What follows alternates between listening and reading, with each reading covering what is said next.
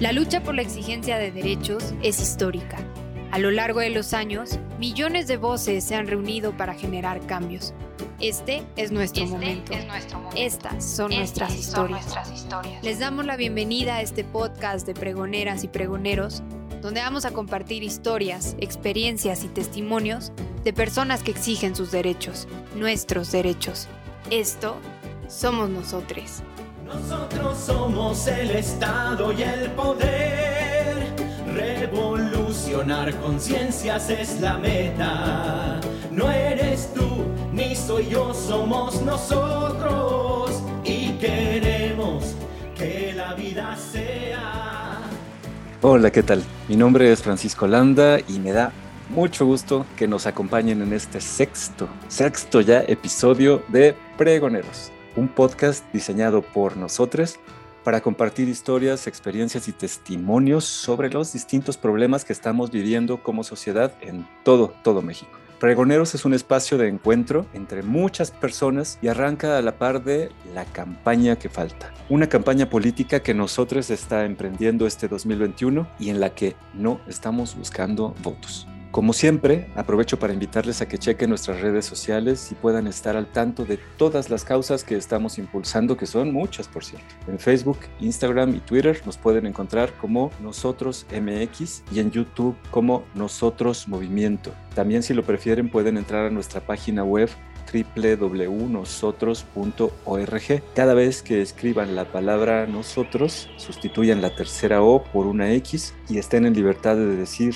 nosotras, nosotres, nosotros. Y bueno, para entrarle al tema de hoy, me gustaría darles un poquito de contexto. Como parte de la campaña que falta, en nosotros arrancamos con fuerza el tema de cultura de paz. Pero, ¿qué es lo que realmente significa tener una cultura de paz en estos momentos? ¿Es posible pensar en un mundo y un México libre de todo tipo de violencia? Tan solo de ver las cifras, mmm, empiezo a pensar que tal vez no lo sea. Por ejemplo, el año pasado hubo más de 35 mil homicidios en el país y fueron asesinados 23 defensores de derechos humanos por defender el medio ambiente, sus territorios. Además, nos dieron el título del país más peligroso para ejercer el periodismo. Y bueno, esto solo hablando de violencia, porque no podemos olvidar que la cultura de paz no es solo la ausencia de guerra. Pero de esto, para no adelantarme más, nos hablarán nuestros invitados. En esta ocasión tenemos con nosotros a Miguel López, a Montserrat Curi, y a Marco Solís. Bienvenidos, mucha alegría recibirlos aquí. Les vamos a pedir que por favor se presenten brevemente, nos cuenten cómo es que están en este camino de la cultura de paz. Muchas gracias, Paco. Y hola a todas, todos y todes. Yo soy Montserrat Ramírez Curi y soy originaria del estado de Hidalgo y estoy por concluir mi licenciatura en Relaciones Internacionales en la Universidad Iberoamericana. Y previamente he trabajado en temas de construcción de paz e investigación en el Centro de Investigación para la Paz México, o CIPMEX. Y actualmente estoy colaborando en una ONG llamada Looking Further, donde velamos por los derechos sexuales y reproductivos de los jóvenes. Hola, ¿qué tal? Muy buenos días. Eh, gracias, Paco. Bienvenidas, eh, Monse y Miguel. Un gusto compartir espacio con ustedes. Eh, un poco, bueno, les comento de mí. Soy internacionalista por formación y actualmente me encuentro colaborando con la organización Programa Casa Refugiados. Un poco me, he entrado este tema eh, desde la universidad. Estuve colaborando con la Clínica Jurídica para Refugiados a la IDFOPA y pues actualmente sigo en este camino eh, apoyando y justamente colaborando con las personas en movilidad. Y pues Programa Casa de Refugiados tiene un enfoque también justamente de construcción de paz. Entonces por ahí nos encontramos. Miguel, platícanos por favor. Hola, gracias por la invitación Paco. Igual un gusto estar con Mons y con Marco. Pues eh, yo me dedico desde hace 7, 8 años a trabajar procesos de construcción de paz primero desde el enfoque de prevención social de las violencias en comunidades que han sido más violentadas en términos de los indicadores que el Estado ha eh, visibilizado para ello. Y pues me considero educador y formador popular y el principal lugar en el que desempeño y llevo mi trabajo cotidiano durante los últimos años ha sido en Ecatepec, a través del trabajo en un centro comunitario. Muchas gracias. Pues una vez hechas las presentaciones, les voy a pedir que de manera libre nos vayan platicando cómo ven la situación del país, cuál es su diagnóstico general sobre cómo está México desde una óptica de la cultura de paz. Pues muchas gracias por esta breve introducción, igual un poco retomando lo que, lo que significa la construcción de paz únicamente, no únicamente desde la parte de paz negativa, entendido como la ausencia de paz, sino desde la construcción de paz positiva, ¿no? Entendiendo que la paz, bueno, puede ser un, un proceso de construcción multifactorial e interseccional, ¿no? Que justamente los contextos de paz se desenvuelven alrededor de muchas variables, ¿no? Que son interconectadas, ya sea la igualdad de oportunidades, las instituciones garantes, el bienestar socioeconómico, entendimientos intersubjetivos, ¿no? Justo esta sinergia cultural, el Estado de Derecho, en fin, son muchos parámetros los cuales convergen en esta construcción de paz y un poco cómo vemos a México, ¿no? Entendiendo un poco este, este contexto. Bueno, según lo que nos indica el Índice de Paz México 2020, que lo elabora el Instituto para la Economía y la Paz, el año 2019 hubo un retroceso de 4.3% en el índice de paz México. También, por ejemplo, podemos ver que una de las razones por las cuales se ha deteriorado más la paz en, en México se ve justamente a un eh, aumento en eh, la tasa nacional de homicidios, ¿no? Que en, ahora está, bueno, estaba por 85.9%, un incremento respecto al año previo, ¿no? Entre los estados más eh, violentos ahora del país, entre los que se encuentran Baja California, Colima, Chihuahua, y Guanajuato. El impacto económico, por ejemplo, eh, en términos de miles de millones de pesos para, por ejemplo, estados como Chihuahua, es de 230 mil millones eh, de pesos. Entonces, hay un impacto también económico muy importante como producto de la violencia y que justamente socava un poco estos esfuerzos de construcción de paz. Bueno, ya con la gran introducción que nos dio Marco, eh, puedo hablar desde una perspectiva de paz positiva. Em, creo que nuestro país tiene mucho camino por recorrer aún, ya que sabemos de que a pesar de que no estamos inmersos en lo que popularmente se conoce como una guerra declarada contra ningún estado o ningún actor no estatal, sí podemos ver las diferentes dimensiones de la violencia que Johan Galtung, que es un pionero en investigación de temas sobre construcción de paz, eh, nos habla, ¿no? Que es la violencia directa, la violencia estructural y la violencia cultural, ¿no?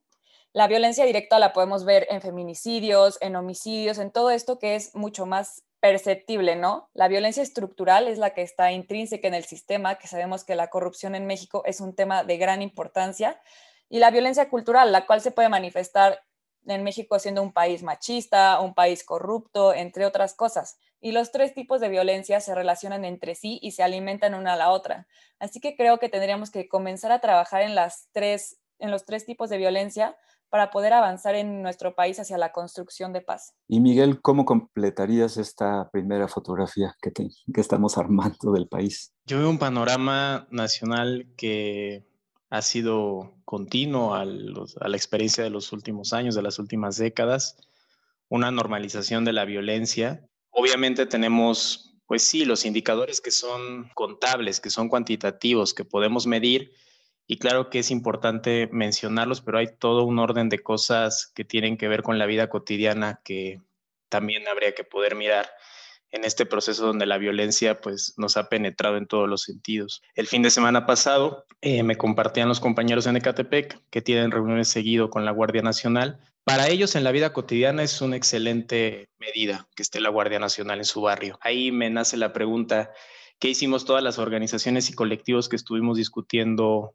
la política de seguridad sin guerra, que no pudimos convencer a las personas de que la militarización no es la vía. Y esa es creo que la pregunta que tendríamos que hacernos. ¿Qué más tenemos que hacer para discutir la política de seguridad que tenemos hoy y que claramente es una política que continúa militarizando al país? La violencia política, ni decirlo, creo que eso es algo que me sorprende y me sigue sorprendiendo que lo miremos de manera tan normal. El mantenimiento de un pacto mafioso que finalmente no se ha roto, es decir, tenemos una política criminal en, todavía, tenemos una vinculación con los grupos de crimen organizado enorme. Ese pacto no se ha roto a pesar de la enorme legitimidad popular que tiene este gobierno, no pudo hacerlo como en su momento lo hizo Italia en los años 80. Uf, pues hemos tenido una primera mirada panorámica. Yo creo que en lo que coinciden los tres es que el panorama actual está dominado aún por inercias pues muy dolorosas y por la violencia de muchas maneras. Pues después de este primer panorama, de esta primera foto, les voy a a pedir dos cosas, que vayan pensando en abordar la siguiente cuestión. La paz se construye, cuáles son las maneras de construir la paz. Pero para entrar a esto les pido que hagamos una pequeñita pausa y después de ella abordamos este tema. Ayúdanos a llegar a más personas para que conozcan, promuevan y exijan sus derechos. En Facebook, Instagram y Twitter nos encontramos como Nosotros MX y en YouTube como Nosotros Movimiento. Para escribirlo, recuerda que en lugar de la tercera O de nosotros va una X. Y no olvides visitar nuestra página web www.nosotros.org. Ahí podrás encontrar nuestra proclama, firmarla, saber un poco más de quiénes somos, nuestros colectivos y toda la información de la campaña que estamos emprendiendo este 2021. Sigamos demostrando que en Bola resolvemos lo que una sola persona no puede.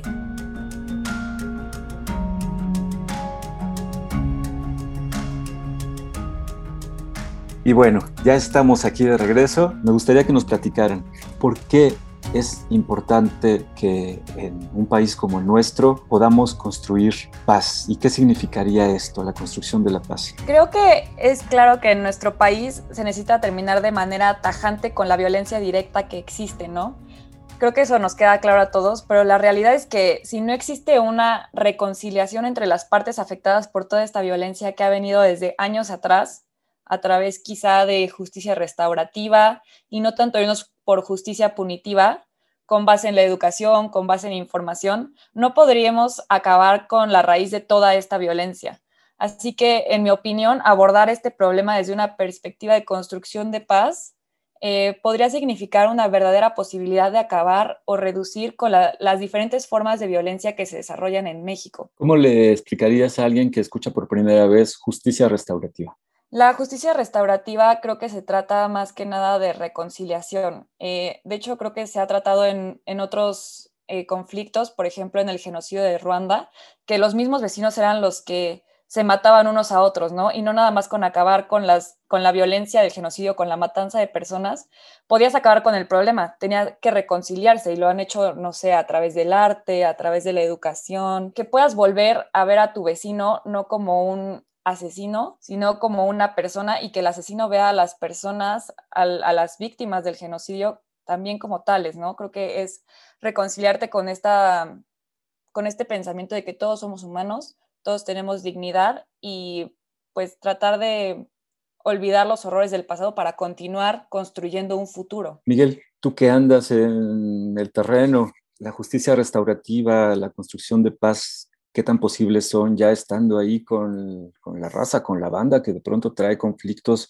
heredados a veces muy, de muy larga historia. Pues no es fácil y está perro, ¿no? Para decirlo de esa manera. Eh, en mi experiencia, eh, trabajé dos años coordinando un proyecto en Ecatepec justamente asociado a la prevención, pero vinculada a la atención del daño y había ahí un foco de justicia restaurativa, pero para llegar a la justicia restaurativa tienes que pasar por muchos procesos previos. La violencia en la comunidad muchas veces necesita ser interrumpida, entonces necesitas de un conjunto de herramientas y de personas que sean parte de la comunidad que tengan la legitimidad suficiente para comenzar a intervenir en un conflicto que lo puedan de alguna manera contener, mitigar e incluso interrumpir por la legitimidad que tienen. Experiencias de este tipo hay en varios lugares del mundo. Y entonces sí, una vez que tú interrumpes un conflicto, que interrumpes una eh, situación compleja, voy a poner un ejemplo muy concreto, eh, un asesinato en el barrio de un grupo, los morros obviamente van a buscar la venganza. ¿Y qué se sugiere en esos casos? Pues ¿quién suele ser la persona que manda el mensaje? La jefa, la mamá, ¿no? La mamá es la que suele decir, chavos, vamos aquí a quedarnos, eh, a estar con los, con los chicos, vamos a llorarle a mi hijo, vamos aquí, si quieren, aquí quédense tranquilos, aquí tomen, pero no vayan a vengarse, ¿no? Pero muchas veces el mensaje es otro y muchas veces lo que, lo que se pide es venganza. Entonces, desde esos procesos cotidianos donde tienes que trabajar para que el mensaje que se mande sea que no haya venganza, ya puede empezar a haber un proceso inicialmente de interrumpir la violencia. ¿Qué viene después o qué, a qué aspiramos después? A que surja un proceso de mediación, al que las, a que las partes se quieran sentar y quieran conversar y quieran poder hacer algún tipo de reparación. Pero esos procesos no son fáciles. Hay un video muy, muy bueno que se los recomiendo en YouTube, justamente de la historia del asesinato de la hija de una eh, madre que se reúne con el asesino. Es un caso paradigmático porque nos va llevando por el proceso de reparación, pero no todos los casos van a llegar a eso, no todas las víctimas quieren eh, encontrar o encontrarse con el victimario, pero sí es importante que se plantee un problema donde pueda haber eso, porque en un proceso de paz, si no hay reparación, si no hay ejercicio de memoria, si no hay ejercicio de no repetición, no puede haber justicia. Excelente. Y justo con eso les pido que cerremos este encuentro que ha estado muy bueno y démosle un cierre con broche de oro. ¿Qué sugerencias concretas les dirían a la gente? ¿Qué podemos hacer como ciudadanos de a pie para contribuir a una cultura de paz? Pues provocar el encuentro. Yo sí estoy convencido de que en el clima en el que estamos y pensando en la cotidianidad, provocar el encuentro de las personas, que las personas puedan encontrarse, puedan conversar, que las personas estén dispuestas también a ello. Muchas veces las personas que tenemos cierta responsabilidad por nuestra formación o por nuestra experiencia en el poder facilitar eh, procesos vinculados a la construcción de una cultura de paz, también tenemos mucho trabajo por hacer, ¿no? Definitivamente el podernos mostrar dispuestos, vulnerables, eh, cercanos es algo fundamental. Ya, no vamos a hablar aquí de las políticas estatales que tendrían que existir, sino las prácticas de vida cotidiana que tendríamos que estar estableciendo día a día. Y eso pues es lo más difícil.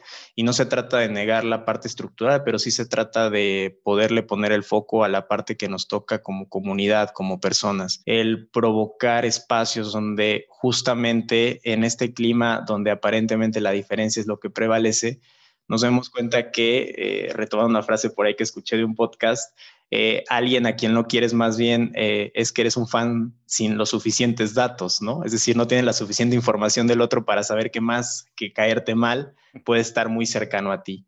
Y entender la diferencia no implica que justifiquemos quizá la diferencia respecto a nuestras orientaciones ético-políticas que son irreconciliables, pero sí nos puede permitir empezar a construir un acuerdo que no nos lleve a la destrucción del otro, ¿no? Yo también quisiera enfatizar que estamos en medio de un clima polarizado narrativamente hablando, es cierto, pero sí quiero ser muy claro que la desigualdad es la verdadera polarización. Y finalmente, si esta narrativa de hay unos y hay otros está teniendo tanto eh, sentido en este momento para muchas personas, sí tiene que ver porque efectivamente hay una base de desigualdad que tenemos que discutir. Las personas que tenemos privilegios, tenemos que mirarlos y tenemos que ver qué estamos haciendo con ellos, no para sentirnos mal, pero sí para colaborar.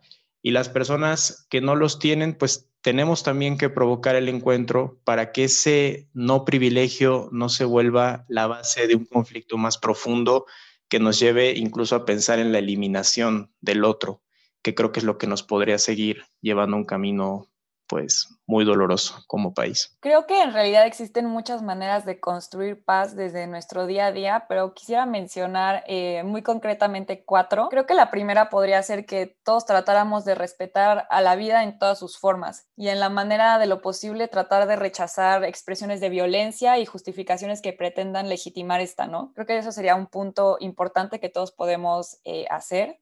También participar activamente en nuestra comunidad y en la sociedad en general, ya que pues este sería un buen camino por el cual los ciudadanos podemos incidir en nuestro entorno, ¿no? Además de tratar en la manera de lo posible de no caer en prácticas de corrupción, ya que este es uno de los ocho pilares de la paz. Esto puede ir desde darle una mordida a un policía por haberte pasado un semáforo o hasta no encubrir a tu familiar, a tu amigo, a tu conocido que es acusado de abusador o de acosador, ¿no? Y finalmente, creo que ante una situación de conflicto, por más pequeña que sea en tu cotidianidad, puedes proponerte resolver eh, la situación mediante un diálogo y buscar siempre alternativas creativas, ¿no? Creo que si podemos hacer estos cuatro sencillos puntos en nuestro día a día, podríamos construir paz desde nuestro granito de arena, ¿no? Y eventualmente ir pasando a algo más importante, tal vez. Marco, ¿con qué cerrarías? Venga. Pues creo que retomo justamente eh, varias las cosas que dicen tanto Miguel como Monse, creo que muy, muy atinadas, por cierto. Eh, sin duda, creo que un poco lo que menciona Monse de, la corrupción, creo que entra dentro de, lo que se conocen como las instituciones extractivas, ¿no? Estas prácticas cotidianas que están eh, permitidas por el sistema, por el sistema patriarcal, por este, este, esta parte estructural que justamente se invisibiliza, ¿no? Como por ejemplo, exacto, la, la, corrupción cotidiana.